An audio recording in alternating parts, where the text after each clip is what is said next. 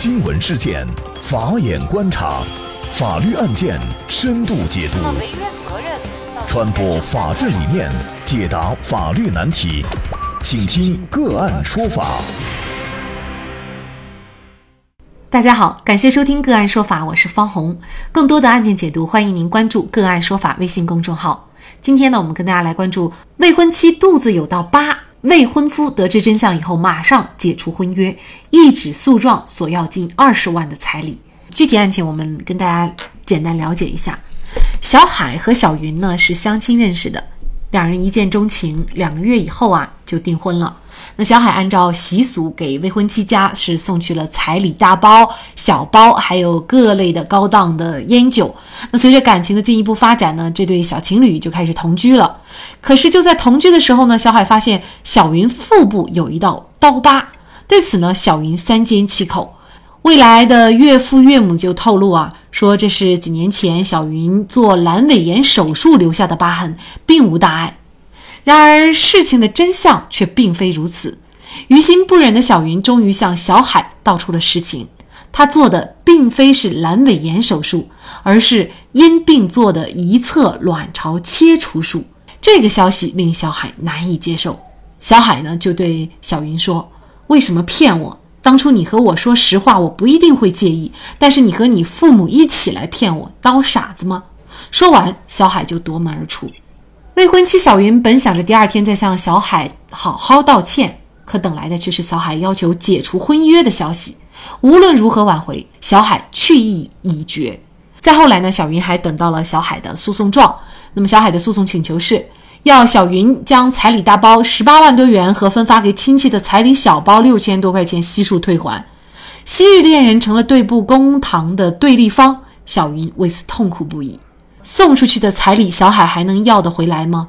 就这相关的法律问题啊，今天我们就邀请云南大韬律师事务所副主任、婚姻家庭法律事务部主任、国家婚姻家庭咨询师谭英律师和我们一起来聊一下。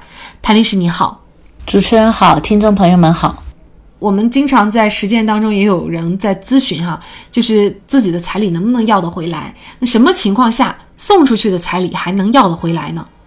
彩礼呢，应该说目前在我们中国的这个婚嫁习俗当中还是普遍存在的。它主要是指呢，在婚恋中，就是说大家达成婚姻呃意向之后，由男方送给女方的聘礼或者礼金。那么什么情况下送出去的彩礼呢要得回来呢？在我们国家婚姻法的司法解释二第十条，它是有明确规定的。一般来讲，如果存在下列三种情形，送出去的彩礼是可以要回来的。第一种是双方没有办理结婚登记手续的；那么第二种是双方办理了结婚登记手续，但是没有在一起共同生活的；第三种是双方虽然结婚了。但是呢，因为婚前给付这个彩礼，导致给付的一方生活困难的，那么如果双方呃离婚的话，那么这种情况呢，法院是也判决彩礼的这个返还的。所以以上三种情形呢，那么彩礼是可以拿得回去的。但是彩礼数额是不是全部拿回去呢？法院还要根据案件的具体情况来具体的一个判决，就是说他不一定是说全部拿回去了，因为有的时候。送了彩礼之后，那有可能是用于双方准备婚礼啊、筹备婚礼的一些共同的花销啊。那这种时候肯定要把这些相关的这些来扣除。另外有一些情况呢，比如说对于这个婚约的解除，双方各有过错啊，那这种情况法院也是酌情根据双方的过错程度，可能返还部分。所以呢，这个婚约既然是已经定了。那么是不是说解除就解除？毕竟小云最终还是坦诚相告自己的病情。像这种解除婚姻，是一方单方就可以随意解除的吗？应该说呢，我们国家倡导的是结婚自由，也就是说，结婚必须是双方自觉自愿的一个行为，那么才能走到结婚这一步。如果有一方不愿意，那么没有任何人能够强迫他们结婚。所以从这个意义上来讲，婚约虽然达成了，但是如果有一方，反悔了，我不愿意结婚了，不管他是什么样的理由，那么他单方面实际上是可以解除这个婚约的，无非是就说解除婚约之后，对于相关的，比如彩礼啊，比如赠与的一些财产啊，对于这些东西怎么样来处理的一个问题。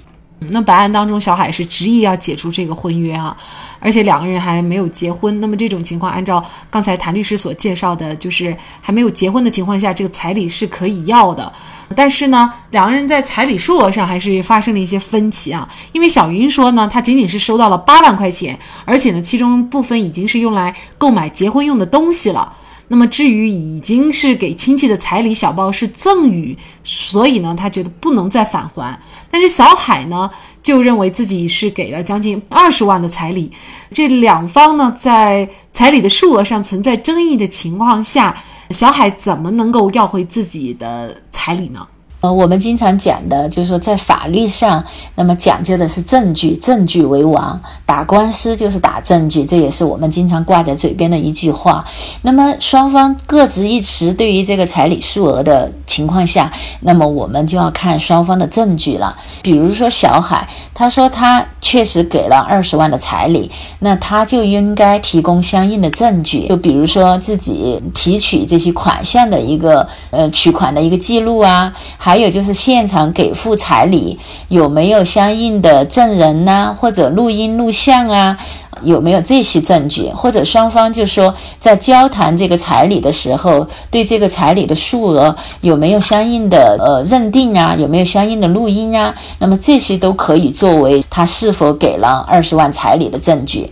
那么至于小云这方呢，他说他们仅仅收到了八万块钱，那么这个呢也需要小云来提供证据，比如说现场的录音录像，或者证人证言，或者就是和小孩谈判的一些录音，能能够。证明确实只给了八万块钱。另外呢，小云说部分已经用来购买结婚的东西，那么这个呢也是需要相应的证据来证实的。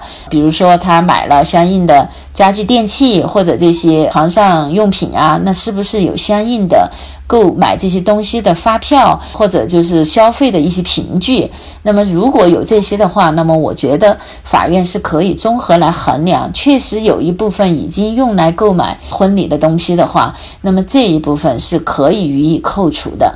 嗯，所以呢，在这个案件当中还好，就是小海呢，他是提出了证据，也就是他当时确实是啊支付了将近二十万的这样的一个费用的证据，所以可能在给彩礼的时候呢，这个证据的收集也非常重要。那这个呢，是在我们过去的节目当中啊，也详细的给大家介绍过。那么大家也可以关注我们个案说法公众号里面的相关案例。